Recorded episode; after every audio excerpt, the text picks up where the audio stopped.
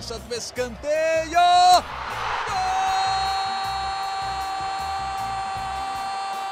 Para explodir o Estádio Independência em Belo Horizonte. Um dia que pode ser histórico para o América. Olha o Danilo, limpou para bater. Gol!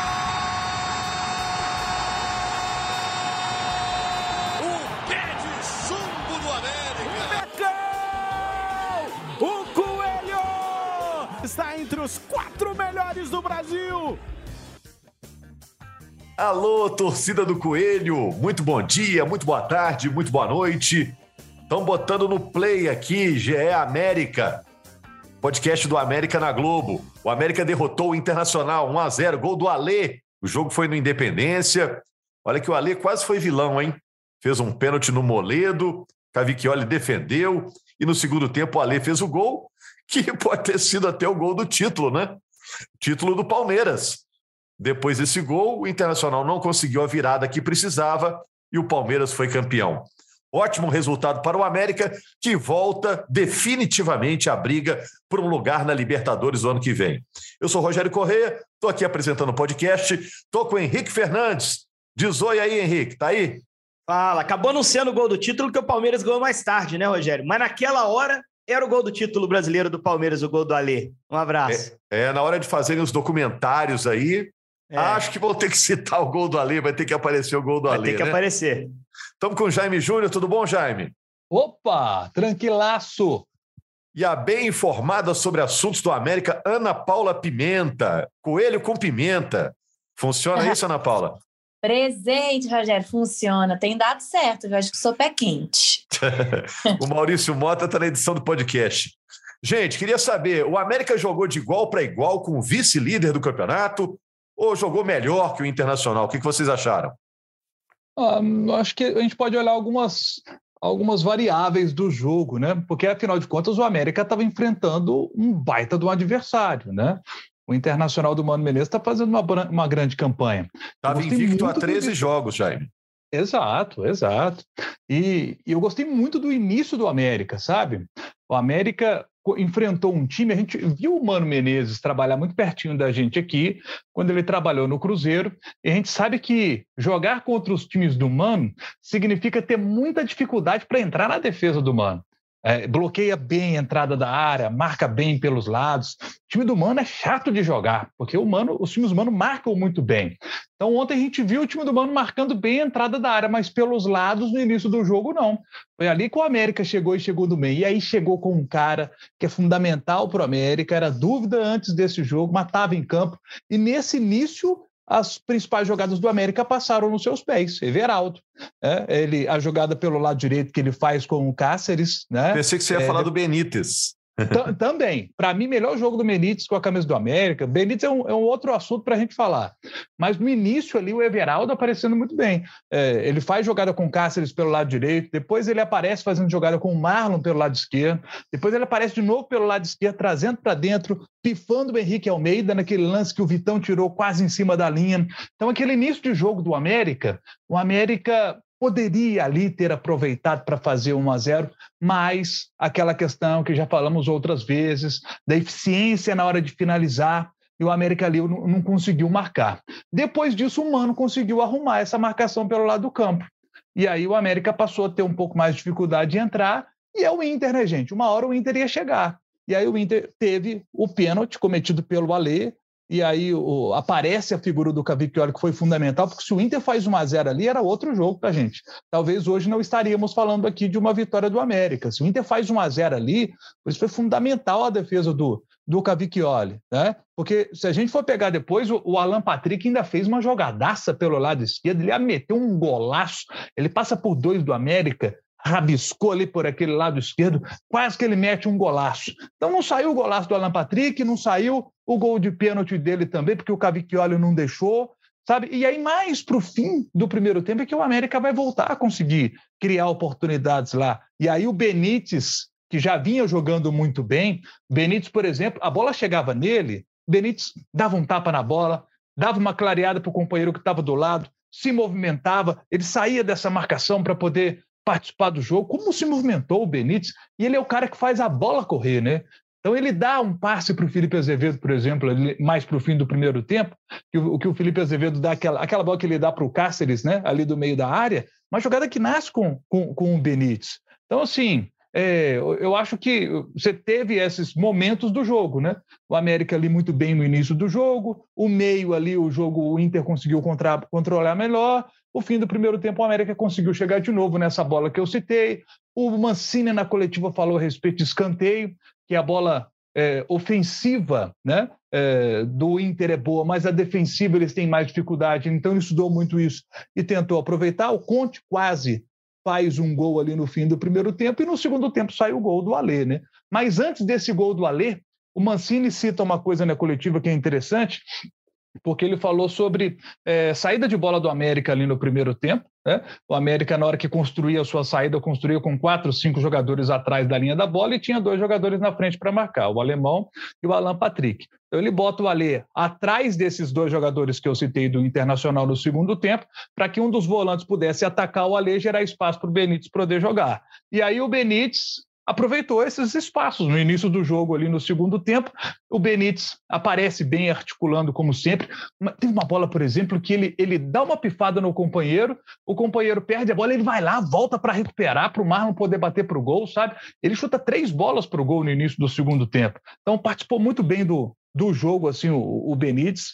Ótima participação que ele teve no jogo. Então, assim, é, se a gente foi lá, o alemão ainda meteu uma bola na trave, né? O Internacional teve chances claras para poder empatar o jogo, para sair com um resultado melhor, mas é, não conseguiu ser efetivo. O América, nesse aspecto, foi melhor. Fez um gol, o Inter não fez nenhum, e o Coelhão saiu com essa vitória importantíssima, né? Que bota o Coelhão ali, ó, para poder brigar muito forte, muito forte por essa Libertadores América. Deixa eu perguntar para Ana Paula aqui. Você estava no Independência ontem, Ana? Ontem eu estava vendo de casa, estava na é. mais ou menos de folga, né, Rogério? Porque a gente fica vendo futebol sempre. Isso, a, a Laura que foi ontem, né? Isso. Encarou aquele frio, aquela chuvinha lá. Aquela chuva, é. Olha só, quem que você acha que foi o personagem do América no jogo? O Alê, que fez o gol? O Cavicchioli ou o Benítez? Nossa, difícil. Eu colocaria todos juntos, mas como grande protagonista, eu acho que seria o Alê foi o cara que quase deixou o América numa situação muito complicada. Se não fosse ali a, a habilidade do Cavicchioli, aquele poder de reação dele para pegar o pênalti, o América estaria em maus lençóis, como disse o Jaime, seria uma partida completamente diferente. Mas aí teve sua redenção, né? O gol da vitória passa literalmente pelas, pela cabeça dele então, acho que o Cavicchioli foi muito importante, não deixou o América sair atrás do placar, mas a vitória mesmo quem deu foi o Alê. Acho que foi um, um grande personagem principal. E eu sentia falta do, do Alê aparecendo é, bem assim no América. Acho que muito do que a gente vê da, da, mudança do América ontem passa pelo, pelo Benítez. A gente via um, via um América melhor com o Emanuel Martinez. Faltava, o Ale não estava dando conta dele sozinho ser esse articulador que o América precisava. Ontem quase deixou o América mal, mas acabou conseguindo se sair bem, conseguiu aparecer bem também. É, então, eu colocaria ele como, como o nome principal. Benítez e Cavicchioli são grandes coadjuvantes. É, faltou citar o, o Everaldo, né? Que o Jaime chamou a atenção claro, ali. Engraçado, o Everaldo no jogo não me chamou tanta atenção, viu, Jaime? Mas os outros sim, né? Acho que o foi Henrique... mais ali nos minutos iniciais, né, Rogério? É. O Everaldo no início ali incendiou bastante. É, o Henrique elogiou durante o jogo inteiro o Benítez, né? Por isso que isso. eu até estava perguntando dele. É, eu acho que a gente. Primeiro, um abraço a todo mundo que está nos ouvindo. É, acho que a gente dá para a gente elogiar todos eles por alguns atributos que mostraram, né? Não dou o melhor em campo para o Alê, discordo um pouquinho da Ana por causa do pênalti. Achei o pênalti bobo do Alê no Moledo, um pênalti evitável. Ele comete uma penalidade e o Cavicchioli limpa a barra dele. Aí, pela dificuldade do bom trabalho do Cavicchioli no lance, em que ele foi mais exigido, é, se a gente for comparar com o mérito que o Alê teve no gol que fez, eu acho o Cavicchioli mais importante para o jogo. O Cavicchioli é, protagonizou positivamente para o América um lance mais difícil principalmente pelo rebote. A maneira como ele chega no rebote para dividir com Alan Patrick, a coragem que ele tem, o tempo de reação. Não tinha outro jeito de evitar o gol a não ser dividindo, cara. E ali podia acontecer qualquer coisa, ele podia quebrar o braço, quebrar um dedo. Né? E, e ali a maneira que ele pensa nisso. A maneira que ele gira ali, ele gira com as costas no chão, né? Esse... Sim, muito Mostrou- Inclusive, depois ele saiu sentindo dores na mão, né? É, ele ficou um tempão, né? Colocando a mão ali no, no, no pulso, não chegou a pegar, no, pegou mais na altura do pulso ali, porque houve um choque realmente. E muita gente questiona, às vezes, a forma física do Cavicchioli. O Jailson falou sobre isso quando eles brigaram lá no início do ano. Era um goleiro bem da pesado. verdade foi só o Jailson que falou, né? Ninguém nunca É, comentou e daquele isso. né? jeito também, né, Rogério? Num clima de É. animosidade que já existia, né?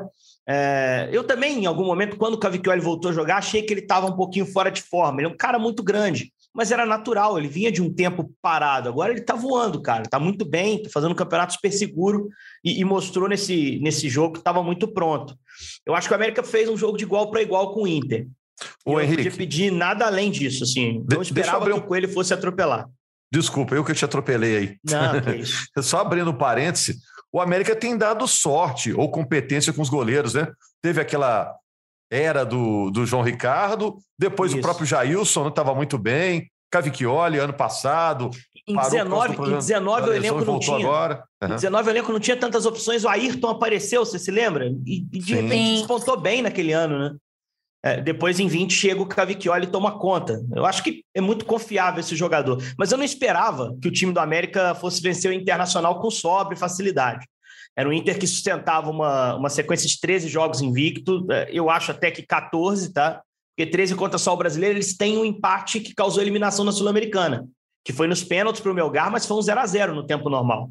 E aí o jogo anterior, sim, era uma derrota para o Fortaleza 3 a 0 com time misto, porque eles estavam olhando para esse jogo de Sul-Americana. Então é um time muito forte, muito competitivo, um dos melhores times do retorno, um time que não liga de jogar fora de casa. O América, por outro lado, quebra uma sequência negativa em casa, de três jogos sem vencer, pior, três jogos perdendo, dois deles confrontos diretos. Então, acho que o América tinha diante de si um adversário duríssimo e fez um jogo duro, fez um jogo competitivo. Poderia ter aberto o placar, como o Jaime disse, ainda antes do pênalti. Depois do pênalti, acho que caiu no jogo e voltou melhor que o Inter no segundo tempo. O Inter teve ali 10, 15 minutos de segundo tempo, um pouquinho mais organizado, mas a partir do tempo passar, o time do América foi conseguindo se apossar do jogo, foi conseguindo ter mais volume e fez o seu gol com o Alê, para mim, numa falha de marcação. O Inter, para mim, é, subestima o Alê, que é um bom cabeceador. Né? Só esse ano, você vai lembrar de um gol dele contra o Cruzeiro, por exemplo, de cabeça, no primeiro clássico que o América jogou nessa temporada. É, no ano passado, aquele gol decisivo no último lance contra o Flamengo, também de cabeça. Então, um cara que aparece bem na área, tem estatura, 1,85m, salvo engano, 1,84m. Ontem eu estava até olhando isso, porque quem estava marcando ele era o Depena. O meio uruguaio tem 1,77m. E aí, se você não consegue ter uma imposição física na área, para pelo menos se colocar no caminho entre o cabeceador e a bola, e o cara já tem ele quase 10 centímetros a mais que você, ele vai ganhar. E o Ale ele ganha o jogo físico ali com o Depena. Quem puder ver o gol depois, percebe que o Ale, acho que sabe onde vai vir a batida do Benítez, né? E ele se coloca fisicamente à frente do Depena. Ele, eles têm um Antecipa. empate ali físico. É isso. E aí ele assume a jogada e executa ali o, o goleiro Kehler, que não tinha muito o que fazer, poderia talvez ter saído um pouco antes. O Ale não tem nada com isso. Mas achei muito justo o resultado, porque o América teve mais bons momentos no jogo que o Internacional. E, e o Inter, que poderia ter feito 1 a 0 esbarrou na competência do goleiro do América, que está lá para isso, que é pago para salvar o América quando necessário. E na tarde dessa quarta-feira salvou. Muito bem o Cavicchioli. Agora, engraçado, né, Jaime? Porque quando eu vi o time do América escalado, um time mais leve, né? O Lucas Cal, por exemplo, ficou no banco, né? O ataque é, do meio para frente, o América estava muito leve, com o Henrique Almeida. Eu achei que o América ia jogar no contra-ataque. E como você bem citou, o América no início do jogo dominou o jogo, ficou com a bola, né? E não, e não optou pelo contra-ataque. Não sei se foi uma circunstância do jogo, né? Ou uma estratégia do Inter. Mas no início do jogo, o América chegou a ter 60% de posse de bola. É, o América, normalmente a gente não vê o América tendo maior posse de bola. Eu acho até que é o time que tem menos posse de bola no campeonato. Eu acho que não é, não é Henrique, é o que menos tem posse? Na verdade, ele é o campeão. 17 nesse quesito, Jaime. Ontem eu até falei na transmissão, imagino que eu tenha falado que era o time que tinha menos. E eu me equivoquei. É, chegou a falar. Sim, mas é 17 para o que tem menos, é menos de um ponto percentual ali de, de posse. Estava tudo muito A perto. mensagem está dada, né? Não, não, não é um É. time que fica com a bola normalmente. Sim. E aí, para mim, é estratégia do mano. Assim: olha, tô na casa dos caras, né? Eles gostam o quê? De dar a bola para o adversário, né? Então, vou fazer o seguinte: vou dar a bola para eles, vamos ver o que, que eles vão arrumar. Agora, o, o, meio de campo, o Mancini não cita até isso na coletiva, mas eu fiquei com a impressão de que quando ele escala o time com o Alê, Juninho e com Benítez, é, ele, ele queria ter um meio campo mais técnico para enfrentar esse time que ele sabe que bloqueia bem a área, que se defende bem. Né? E tendo o Benítez para aquelas cavadas, aquela bola longa, né? para poder achar a bola nas costas do adversário. Então, eu acho que ele tentou levar um meio de campo mais técnico né, e para essa partida. E, e, o Benítez, gente, como jogou bola o Benítez, né? Muito legal ver o Benítez tendo uma grande atuação assim, porque a gente sabe que qualidade técnica ele tem. Gente, no jogo de ontem, a gente vendo quando a bola chegava no Benítez, você vê que é diferente, é um cara diferenciado. É, e ele, bem fisicamente, eu fico olhando muito para a próxima temporada, né? O, o Benítez é, é, aliás, Ana, como é que está a questão do contrato do Benítez? É, tá, tá, se encerra agora em dezembro, Jaime, eu ia falar isso. Ele está emprestado, né? Ele pertence ao Independiente da Argentina. E a informação de bastidor é que o América está esperando duas coisas para saber se consegue mantê-lo ou não. A primeira é SAF. Vai ter SAF? Vai ter um investimento maior ou não? Segundo, qual vai ser o tipo de competição que o América vai disputar? Vai ser Libertadores ou vai ser Sul-Americana? Isso vai afetar o tipo de investimento que o América vai fazer. E o contrato, pelo que a gente conversou com membros da diretoria do América, do Benítez, é um contrato que não é tão favorável para o América. Teria que despender mais de, de, mais dinheiro. Então, assim, o América precisa ter essa definição antes de tratar sobre o Benítez mas vem o jogador, claro, com bons olhos, porque tecnicamente realmente tem feito muita diferença em campo, né, Jaime? É, o ele grande problema fisicamente, como a gente viu ontem, é um jogador importantíssimo, né? Ele só que demorou um pouquinho para chegar nesse nível físico que a gente está vendo agora. É, o grande problema é que eu acho que o Benítez é um cara que funciona num contexto muito específico, assim, um time meio que montado para ele sobrar na marcação. É, e eu não sei se o América pode se dar esse luxo, porque não foi isso que trouxe o América até aqui. O, o, o meio-campo, que eu, quando eu penso nesse time do América, o meio-campo que eu penso é, é, no Juninho, que é um Highlander, um cara que não morre no campo, assim. É, é, é um cara que o tempo todo está correndo para defender, para atacar, que tem pulmão para fazer um, um sprint para chegar lá na frente e concluir a jogada, ou fazer um sprint correndo para trás e fazer um desarme decisivo. Não sei, apesar de no ano passado ter tido essa figura com o Zarat, o Zarat foi acomodado mais como um falso 9, o cara que sobrava na frente. E o Benítez, eu não sei se te oferece isso.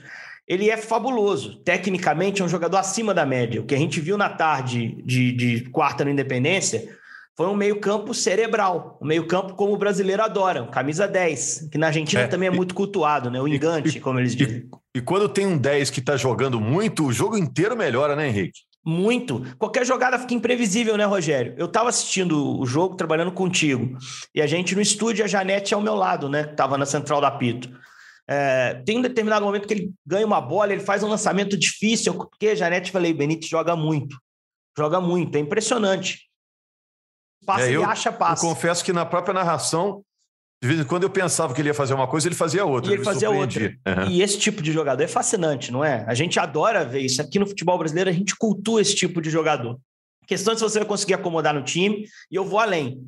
O Benítez é um jogador que tem as suas contingências físicas, que são consideráveis. Se você for pegar, ele tem, nas últimas temporadas, um trajeto de poucos, é, poucas temporadas com muitos jogos. Ele normalmente joga menos.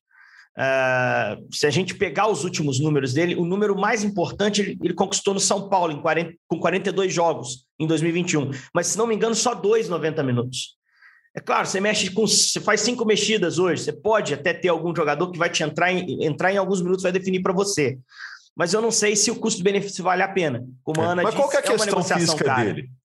Qual a é questão física dele? Porque ele tem 28, né? Está no, no, no, auge da idade, né? É, cara, é, é uma coisa que é difícil a gente explicar sem ter muita informação, Rogério. A informação que a gente tem são os números. Os números que ele trouxe nas últimas temporadas, de ter muitas lesões, estar tá várias vezes afastado.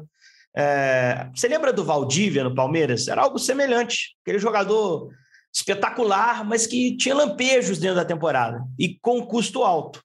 Uh, eu gostaria muito de ver ele mais consistentemente, mais vezes, mais tempo no, no América. Não é à toa que um cara chega para o Vasco, joga no São Paulo, joga no Grêmio, vem para o América jogar também uma Série A, né? Mas a gente tem que lembrar também que no Independiente ele nunca foi um cara, uma sumidade, assim, um cara inquestionável, que o Independente seguidamente o emprestou para o futebol brasileiro. É, mas então, no Vasco gente... ele foi, né? No Vasco foi, ele foi. Foi muito bem no Vasco. Apesar dos números dele no Vasco não serem tão impressionantes. 33 jogos, 3 gols, 3 assistências. Não é nem tão grande assim. A temporada seguinte dele no São Paulo é um pouco melhor até. Mas é um cara que, mais uma vez, faço a ressalva. A questão física pode influenciar no custo-benefício e o ajuste ao time do América é muito específico. É, vamos ver o que vai acontecer para a próxima temporada, mas eu tiro o chapéu com muita serenidade. Assim, o jogo que ele fez é, contra o Internacional, do ponto de vista técnico, foi de jogador raro. Né? Isso também tem que ser considerado numa avaliação para a permanência dele. Né? Ele veio para cá com um problema no joelho, né? Ele, ele no Grêmio em junho ele teve um problema no joelho e em julho ele chegou para o América. Então esse problema no joelho atrasou também a chegada nesse nível físico que a gente viu ontem, né? É, é, é natural que o atleta tenha, tenha essa dificuldade quando tem um problema no joelho, como, como ele acabou tendo. Então, assim, é, é um jogador que, é, como a gente está falando, é diferente, né? Mas eu me lembro bem de quando, quando ele chegou, a gente falava assim, poxa, o Benítez vai conseguir entregar o, o nível de, de, disputa física que esse time do América tem, isso. que o Mancini sempre muito fala, né? Mancini citou isso de novo na coletiva. Ele disse: olha, o América tem que ser um time chato, porque não tem condição de competir com a maioria dos times que disputam o Campeonato Brasileiro em termos financeiros. Então, o América tem que entregar muito fisicamente, tem que ser esse time chato do campeonato.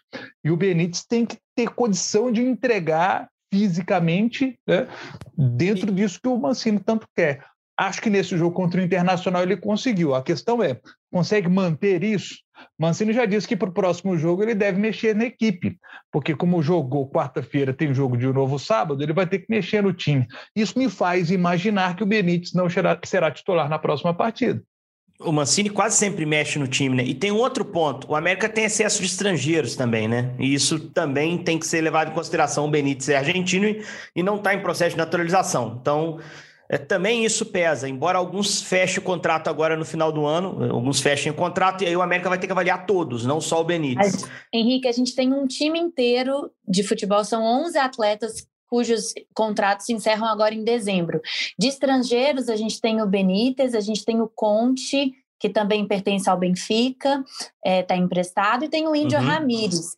Índio Ramírez, eu acho que já é trabalhado. Aloísio, como... O Aloísio está mais, mais longo? Eu não, não lembro. O Aloísio, sim. É, deixa, eu estou com uma planilha aberta aqui nesse minuto. Ah, então você Aloísio tá... tem contrato tá... até dezembro de 2023. Para mim, tá Isso, tá fácil bacana. aqui, Henrique. Não estou mandando a Luiz embora, não, fiquei em dúvida mesmo. E tem que lembrar é, que o América tem um meio-campista que disputa espaço, entre aspas, com o Benítez, que eu acho que vai muito bem no ano que vem, que é o Martinez, que não joga mais esse ano, tá com problema no pé, mas vai ter um longo período para se recuperar. Infelizmente, deve perder um pedaço das férias nesse tratamento, mas é para o bem dele, para a carreira dele. E eu acho que no ano que vem, Rogério é um cara que tem mais a cara da maneira como o América joga, de ser esse cara dupla função, não tem o brilho, a maravilha técnica que, que o Benítez traz para o time, mas te agrega em outros pontos que, para o estilo de jogo, para o modelo que o América aplica, o Martinez se adapta, se adapta de forma melhor e estava se adaptando bem, estava tendo uma sequência como titular no time até, até se lesionar. É isso aí. Agora a sequência, gente. O América pega o Bragantino fora, né? O jogo é sábado. Pega o Palmeiras também em São Paulo. Palmeiras já campeão. E o América fecha em casa contra o Atlético Goianiense. O América, no momento, é o nono colocado. Lembrando que a zona para classificação para Libertadores é o G8, né? Então, o América, no momento, está dois pontos abaixo do São Paulo, que é o oitavo, e três pontos abaixo do Atlético, que é o sétimo. Tem uma vantagem aí, Henrique, Jaime, Ana, é que o América tem muitas vitórias. Né? Então, se empatar em pontos com algum desses, nessas três rodadas aí, o América tem essa questão do desempate, né? No número de vitórias, né?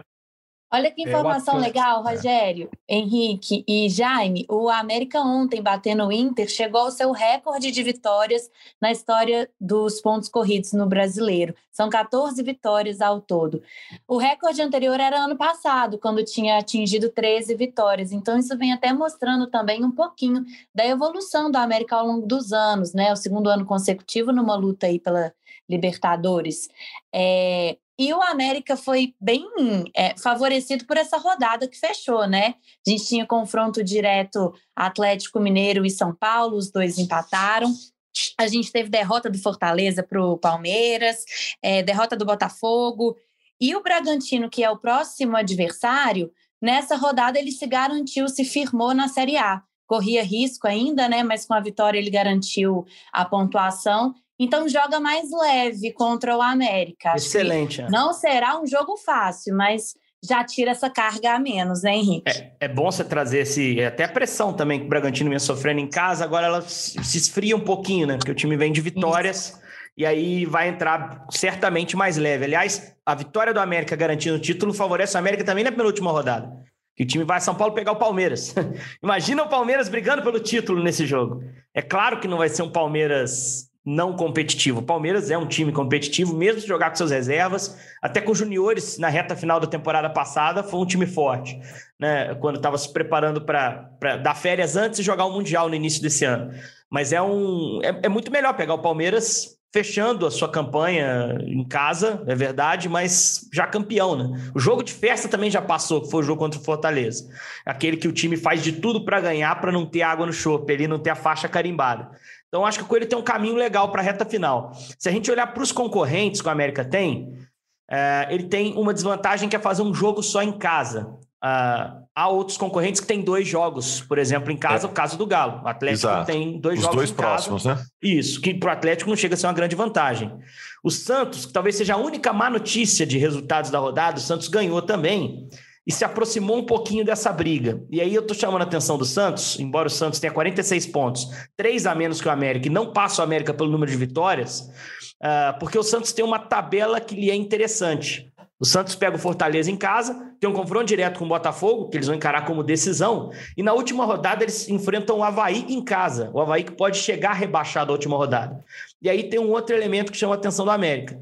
O América tem esses dois jogos fora. Henrique, na... na verdade, Oi? Na verdade, o Santos enfrenta o Havaí na próxima rodada. Depois isso, isso. Santos, né? Perdão, perdão, Jaime, é isso mesmo. O Santos pega o Havaí na próxima rodada, deve conseguir vencer, porque é um adversário que está virtualmente rebaixado. Depois tem um confronto direto com o Botafogo e fecha em casa com o Fortaleza na rodada final. É isso, fiz a confusão aqui olhando errado na, na minha tabelinha.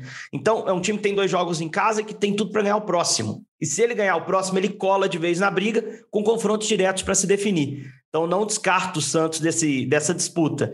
Uh, e se a gente for observar, cara, o São Paulo, de todos eles, para mim, é o que tem a tabela mais complicada, teoricamente, em termos de qualidade de adversário.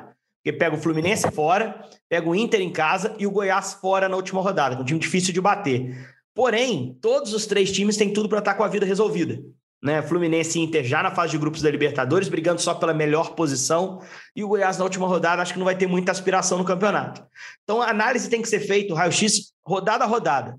Mas uma coisa a gente pode afirmar: se o América não tivesse vencido ontem, com todos esses resultados tendo sido positivos, com todo o clima ali para aproximação do América, se o América tivesse perdido, por exemplo, seria muito difícil, olhando para uma tabela com dois jogos fora e um último jogo em casa, imaginar o América brigando por alguma vaga. Agora que ele cola de vez, está uma rodada já de entrar na zona de classificação, o América está firme na briga. E, e, tem que se permitir sonhar com isso, o torcedor tem que acreditar até a última rodada. Vamos começar a fechar aqui, gente. O Ana, agora para o jogo contra o Bragantino, o América volta a ter disposição, né? É, Patrick e Mateuzinho. E perdeu alguém para esse jogo, não?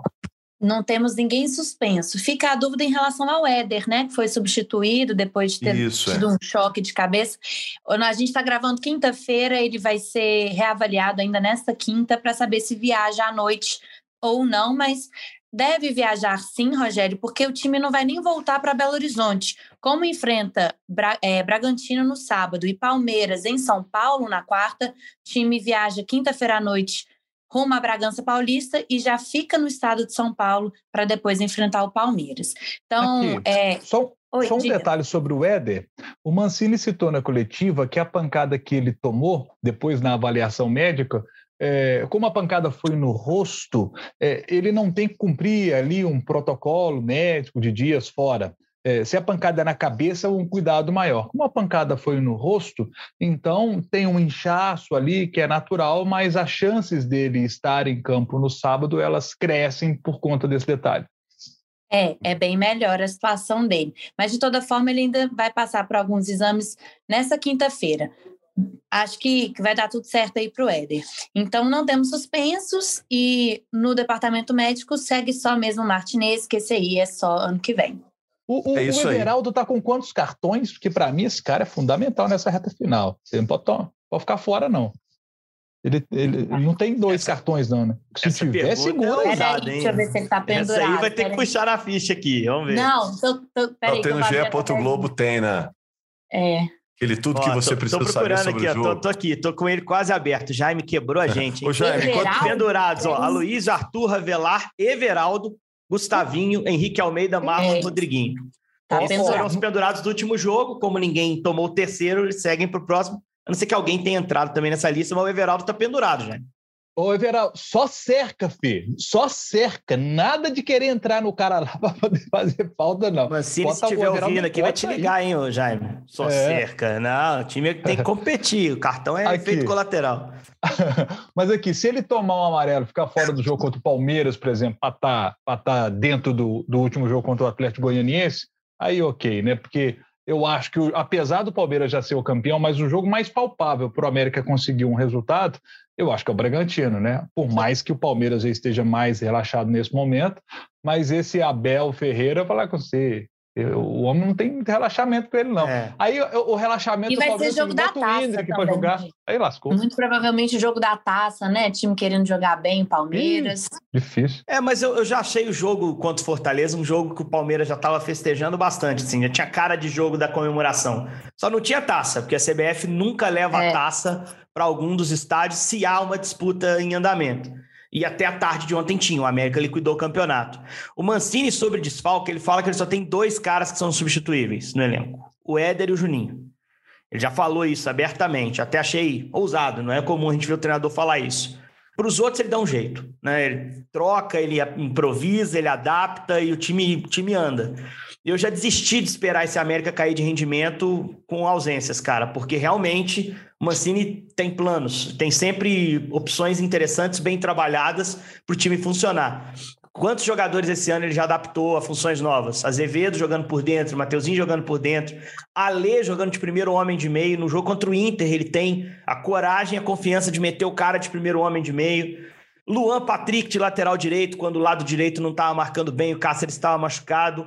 Né? Ele não está nem aí. Agora Luiz jogando aberto, que não é um jogador mais com a questão, com a questão física tão adequada para jogar aberto, mas ele entra e ajuda jogando aberto. Então o Mancini consegue ler muito bem seu elenco e adaptar bem os jogadores. Mas o ideal é contar, claro, com todo mundo possível aí para esses três jogos finais e tentar sacramentar essa vaga. E dez dias para acabar, hein? é isso aí, gente. Estava olhando aqui a, a, matemática, vi matemático falando que o América tem 10% de chegar a Libertadores, outros falando 20%. Está variando entre isso aí.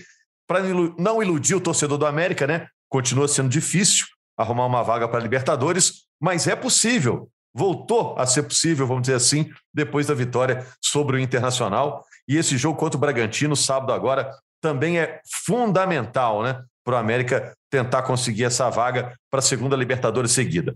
Obrigado, então, ao Jaime, à Ana Paula, ao Henrique Fernandes, ao Maurício Mota na edição do podcast e obrigado principalmente a você, torcedor americano, que nos acompanhou. Na semana que vem, segunda-feira, mais uma edição do GE América. Agora um tchau geral aí, gente. Um abraço. Tchau, tchau, tchau, tchau. Oi, tchau, tchau. Tchau. Fui para a cobrança do escanteio. Gol!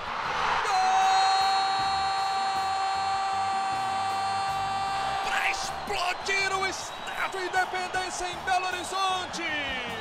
Num dia que pode ser histórico para o América. Olha o Danilo, limpou para bater.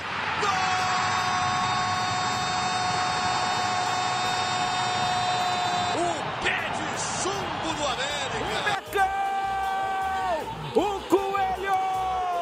Está entre os quatro melhores do Brasil.